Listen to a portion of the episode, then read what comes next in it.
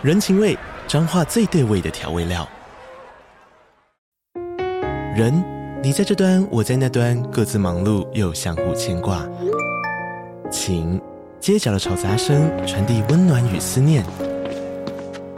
味，是从每一个转角飘出的乡愁。这里是彰化县政府 Podcast 节目《彰化早咖》，我是主持人内克。从彰化大小事各具特色到旅游攻略，透过轻松有趣的访谈，带着大家走进最在地的早咖。准备好了吗？彰化的故事，我们说给你听。以上为彰化县政府广告。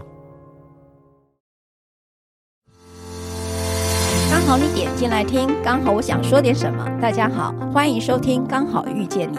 我是赖芳玉，每集我将为您带来轻松、舒心跟专业的多元角度，我们一起来聊天吧。嗨，各位朋友，大家好。我们在前一集跟我们的施雅欣律师在聊，有一本书是给小朋友的哈，因为没有注音，所以就是。你的孩子只要举凡不用注音就可以阅读的话，那你就可以让他自行阅读，但是会很建议大人一起陪读。这本书是两位律师给孩子的三十二堂生活法律课，不是你喜欢就什么都可以哈。这是由和平国际出版社所出版的，这本书很妙，已经第二刷了哈，就是很快的就。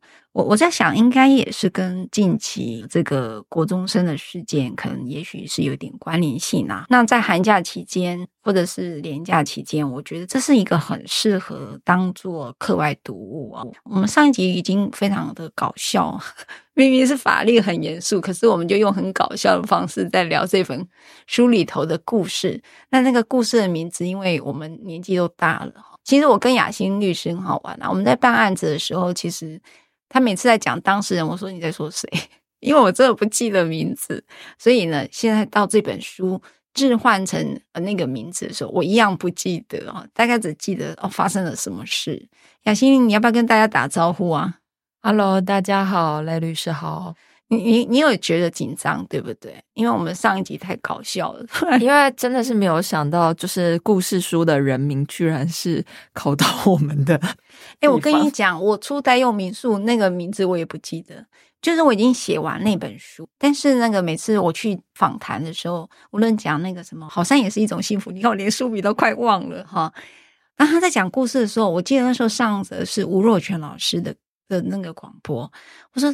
你讲的故事我都不记得哎，他说麒麟花，我说啊，我也不太记得麒麟花我在讲什么。就是自己写的书，其实我名字有时候也会忘了。那嗯、因为这个对我们来讲写了哈，就已经这本书就完成了。其实其他的就是。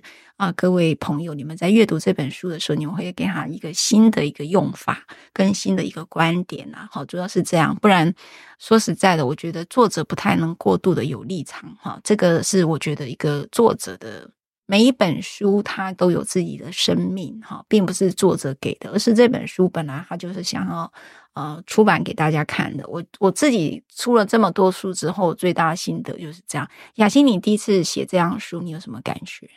嗯第一次写这样子的，就是白话文的书，我觉得其实挑战很大，因为我很习惯法律语言，所以有时候要转译成白话文语言，然后甚至是降低那个言的年纪，可以这样说吗？嗯、你看我现在都已经讲的乱七八糟。我我每次跟赖律师讲话，赖律师讲话为什么都很迷人？就是因为他总是可以把那一种我觉得啊。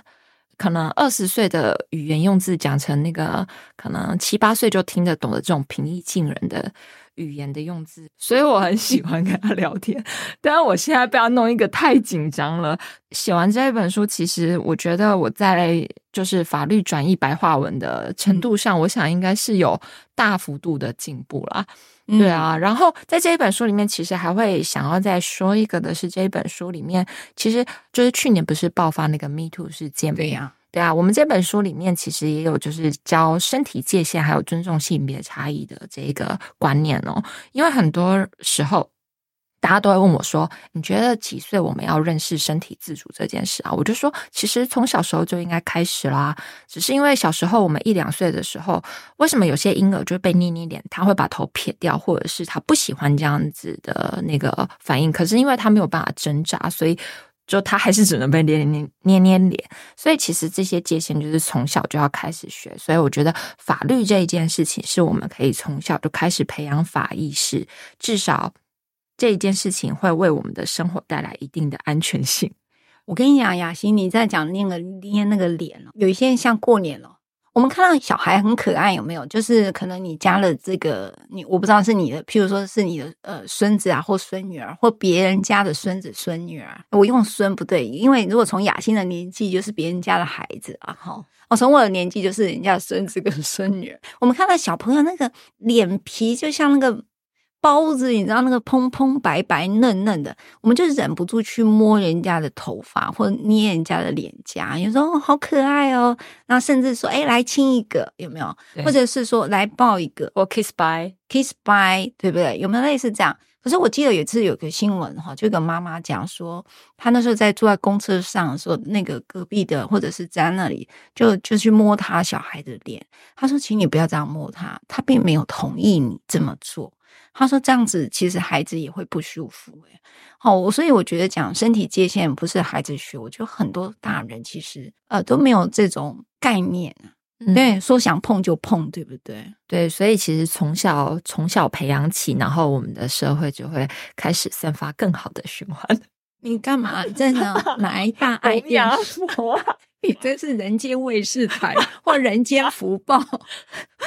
可是我觉得这真的很重要啊，因为 Me Too Me Too 爆发的时候，大家都会想说，大家那个性平教育学到哪里？然后我心里就想说，诶，但我们这一代其实没有学到这么多，是我们呃，我的往下一代在学校的那个性平观念才开始更逐步的推广。所以说，呃，我们这一代可能还是要多从一些社群。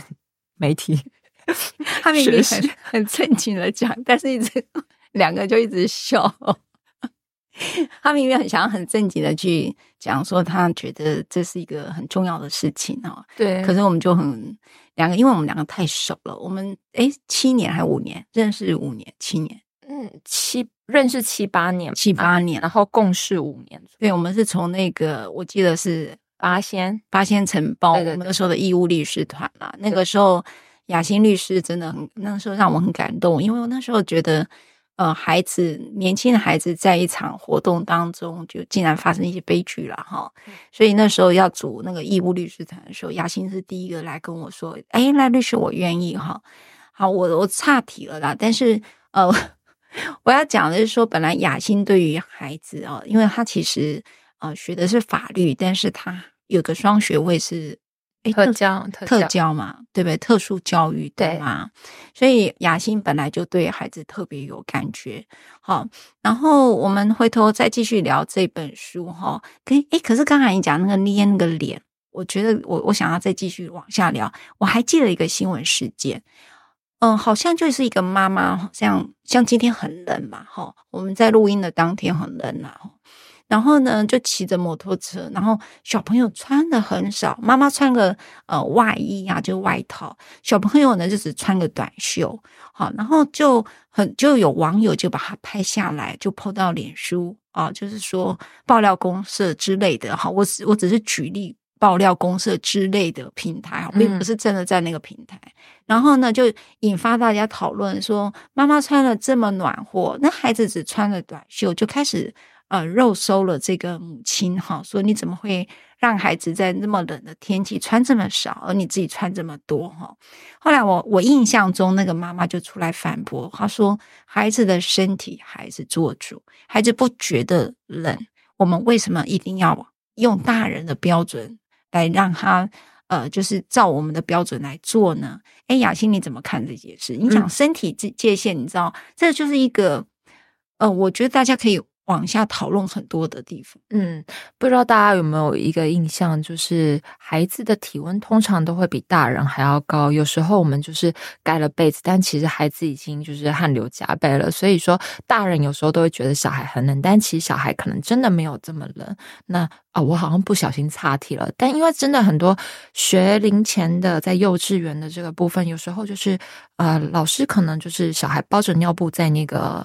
中心里面走来走去，那当然家长看到就会觉得哦，你疏忽了，你没有就是帮小孩穿裤子，他会很冷。不过这个部分到底可不可以这样子去做认定哦？当然还是要个案而定啦。只是说这件事情呢，真的就是身体自主这件事情，其实我觉得。探讨下去，一个事情是每一个人的身体界限都不一样，或者是每一个人对于想要怎么样去处理自己的外在表现这一件事情也都是不一样的。所以妈妈当然是尊重小孩的意愿，但是可能。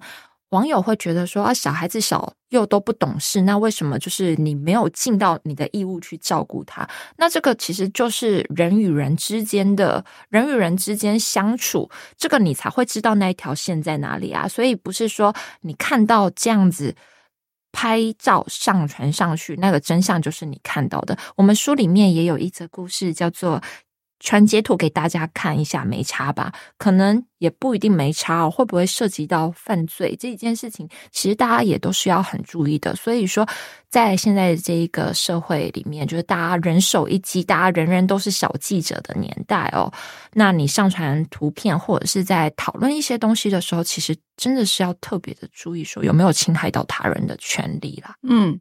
所以，嗯，听众你们听到哈，就是说，其实这本书很生活哈。我觉得不是在真的教法律这件事而已，而是透过这样的一个故事，大家可以延伸性的去跟孩子讨论很多事。譬如说，我的身体我做主。那在呃。可能十度的这种状况下，孩子说我就穿短袖，难道不行吗？哈，那所以那个教养的那个线哈，保护跟教养那条界限到底是什么？哈，我觉得这真的是可以透过很多的对话，也就是法律之前，其实更多的是教育。哈，那在教育当中，我们如何透过机会教育呢？跟自己的孩子多沟通，跟多对话，我觉得都是非常有意义的。不仅是对孩子是一个很重要的一个成长，对自己来讲也是更多对孩子的理解哈。雅欣呢就开始想要讲故事了哈，因为他在讲传截图，讲一个借用哈，就是我们经常小孩呢，我在讲这个就是讲，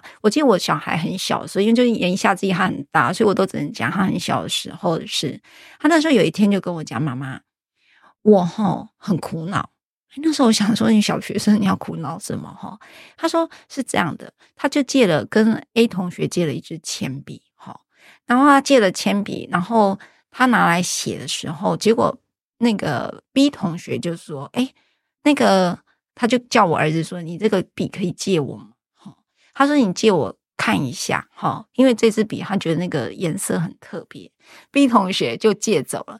结果这个 B 同学就把这个不小心把那个掉到地上，所以就坏掉了。就是那个那支笔有一些毁损，他就很苦恼啊。哈，他就说这个情形下这个笔坏掉了，是 B 来赔还是我来赔呢？我我儿子就这样问我，我说这题是民法上 还蛮复杂的题目哦，就是说你跟别人借。那东西坏了，你要不要帮你？你要不要赔？但是如果你又转借出去，那你可不可以转借？你有没有经过 A 同学的同意？你就借给别人。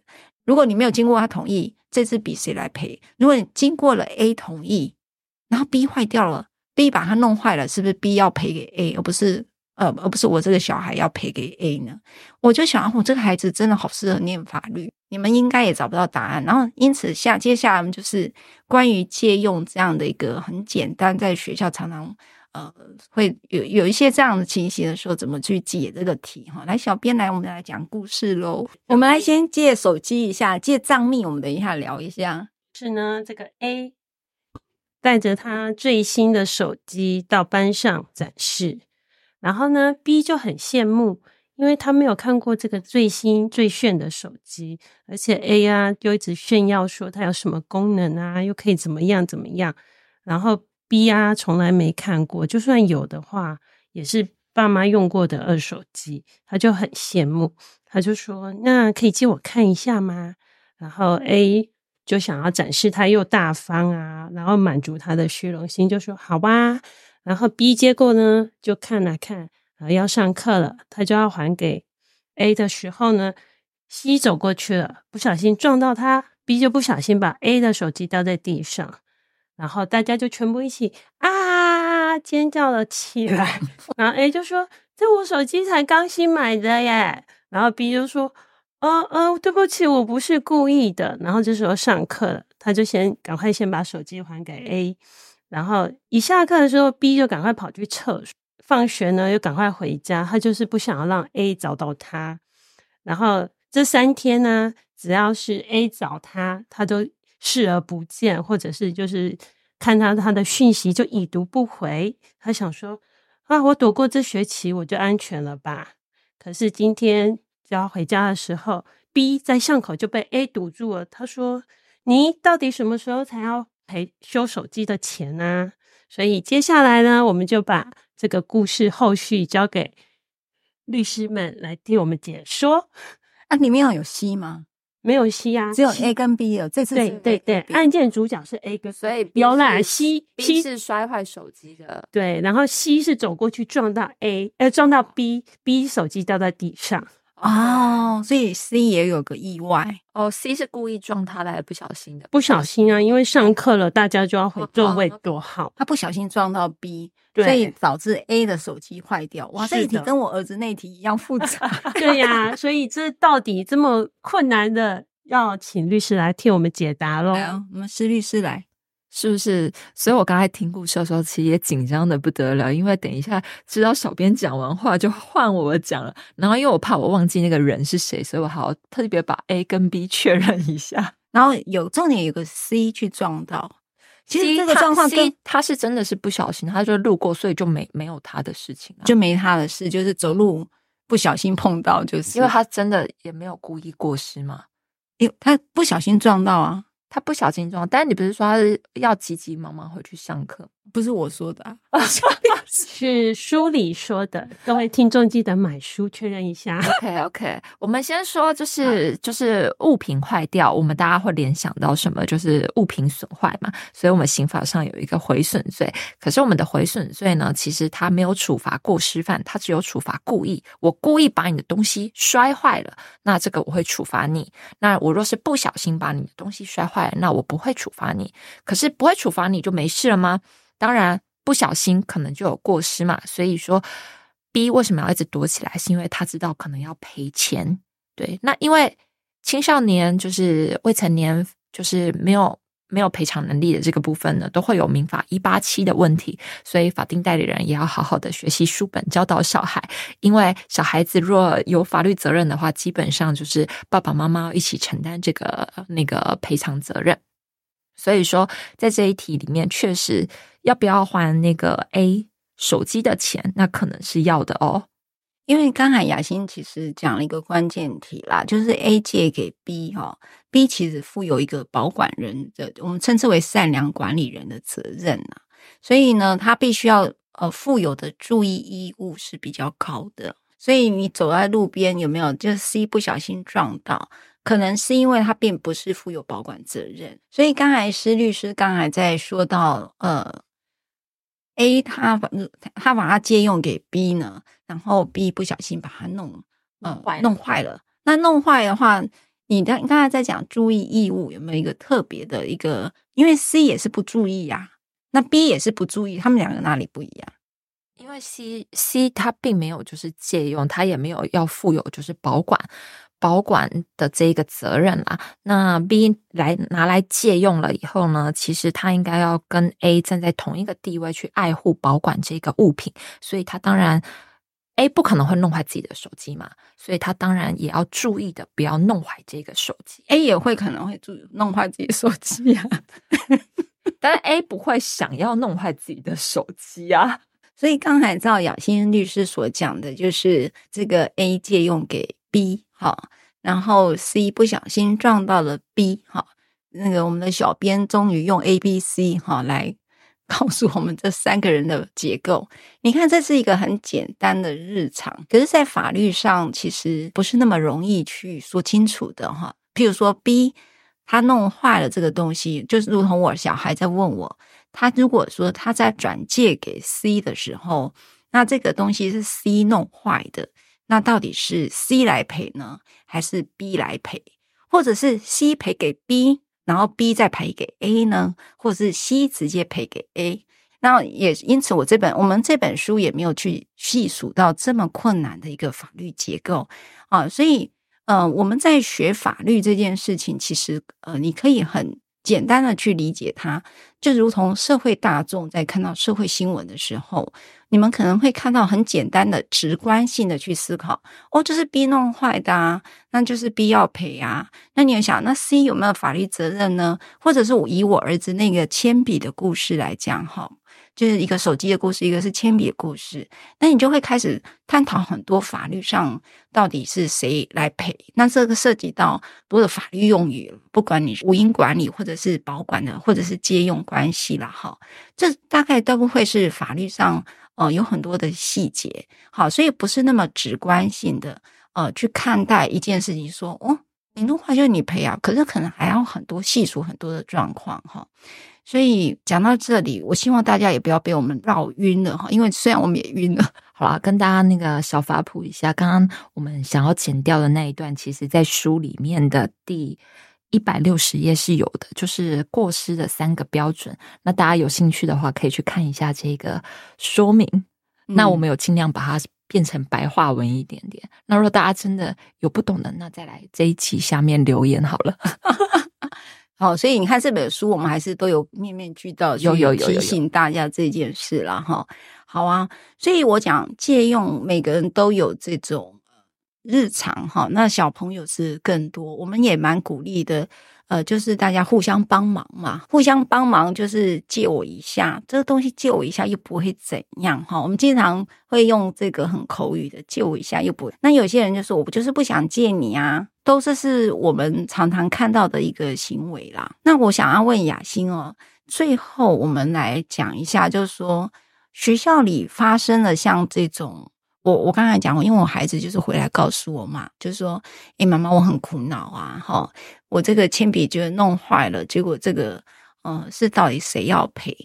我我自己有一个开心呐，哈，我先讲，就是第一个孩子会开始思考，他应该要负责任，不要用法律去想这件事，我们就想一个孩子当把别人东西弄坏的时候，到底有感还是无感？我觉得这个很多的孩子都觉得啊，这没什么。好，你你应该会看到这个时代有很多孩子都会觉得这没什么，或者是说他怕被家长骂，所以也不敢讲。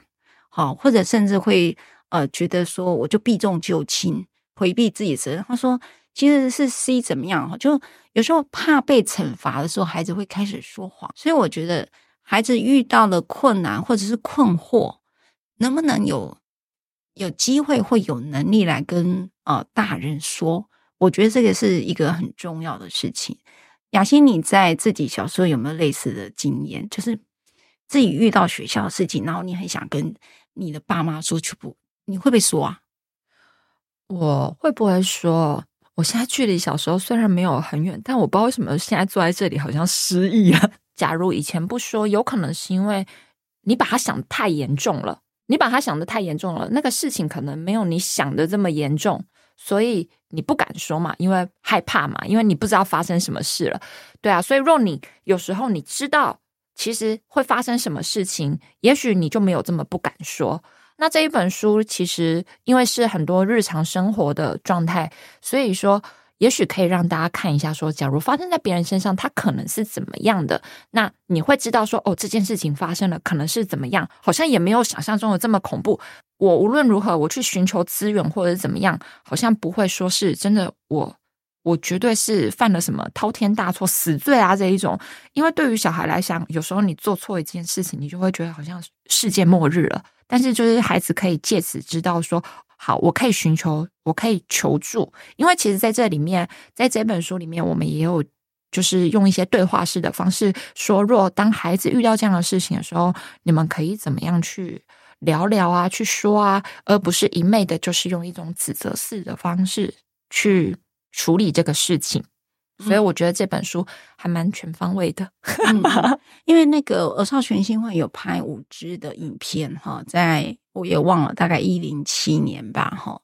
那那时候我记得那是呃找杨雅哲导演。然后跟两个孩子的对话，那那时候我们提到说霸凌的时候，你第一个会想跟谁说哈？那我记得那两个孩子都没有愿意跟爸妈说哈。然后那时候我就很好奇，那当然杨导演也问说，呃，原因在哪里？他说，呃，他担心就是呃，爸妈把这件事情弄更大，然后他更困难哈，就是。呃，爸爸妈妈就可能冲到家里去，呃，冲到学校了，哈，去兴师问罪。那他以后到底怎么当同学，哈？然后他觉得在学校很难自处，所以我我其实有包括我自己周遭的朋友，发现他们孩子在学校如果遇到类似的情形，然后回来跟爸妈分享这个困扰或者是困难或者是这个情绪的时候，父母亲第一个反应是跑到学校里面去。呃，就责哈那个孩子，甚至我记得那时候，孩子小时候有个同学的家长，就妈妈直接进到我那个那个教室里面，就摔了他一个耳光。对，哇，那你知道那个所有的同学都目睹了这个妈妈很生气的去打了一个同学一个耳光哈。那那件事情其实。呃，就是类似我刚才在讲的那个经验，譬如说铅笔借了，然后呃那个摔坏了或者什么之类的，或者甚至就可能还没有还，所以那个家长就觉得自己孩子被欺负了，就直接妈妈呢就直接跑到教室里面去摔了一个耳光。其实大家如果得知知道很多的新闻，大家都看到。就是父母亲哈，爸爸或妈妈就冲到学校去打人哈，然后其他的同学都受到很多的心理创伤哈，因为目睹了这个暴力嘛。对，那所以有时候你就会知道，孩子就觉得，如果假学校有什么事，第一个要保密的对象就是自己的家长，就是自己的爸妈，这我觉得不是一件好事啊。所以，呃，如何自在的让孩子告诉你他遇到的困难，我觉得。嗯，先不用去讨论法律啊，讨论教养的方式，光这一件事情的允许，哈，允许是指孩子有跟你说的空间，这件事情就一个就是一个很大的学问了。嗯，真的是这样子，嗯，因为我觉得不管是大人跟小孩啊，就是如何学习表达这件事情。真的是非常的重要，因为你只有有表达的空间，你才有可能有调整的机会。嗯嗯，我觉得犯错是正常的，成长的过程必然犯错。那这个犯错有时候就真的是法律的话题哈，法律的议题啦哈。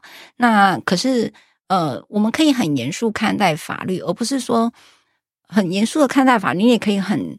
简单的去讲，法律就是一条线，哈，就是让孩子学学大人的世界，让他们知道，而不是说，哦，法律变成恐吓的东西。法律不是拿来恐吓的，法律是来告诉呃孩子们，呃，这个社会跟这个制度跟大部分人可能都会产生呃有一些被伤害的状态，所以它才会形成法律来保护。呃，另外一个另外一方，这个就是啊、法律存在的一个必要性。所以，哦、我觉得你说在看这本书去学法律，还不如说啊、从这本书里头的故事去跟孩子聊这件事情的界限是什么。那如果孩子很难讲出自己的经验，反而透过故事。然后可以让他自己去对应他自己现在所发生的事情，那这也是一个很好的方法。最后，雅欣律师有没有要给听众朋友一句话呢？法律人都会有一个刻板印象，就是觉得说法律是很爱告人啊，或者是法律好像很厉害啊，什么都可以做。可是法律真的是有极限的，然后很多道德上的责任其实不是法律责任就可以去做归属的。再来，律师没有这么爱告人。真就是律师间其实也不是什么，通常都是法言法语，不会的。我们只是更知道说，哦，怎么样的状态下其实是会触犯到法的规范。那怎么样去尊重别人？我觉得这都是大家不管大人小孩都要努力去学习的。那这本书就希望可以带给大家就是一些观念，然后大家一起共同的成长，去做出行为的判断。嗯，谢谢雅欣，拜拜，拜拜。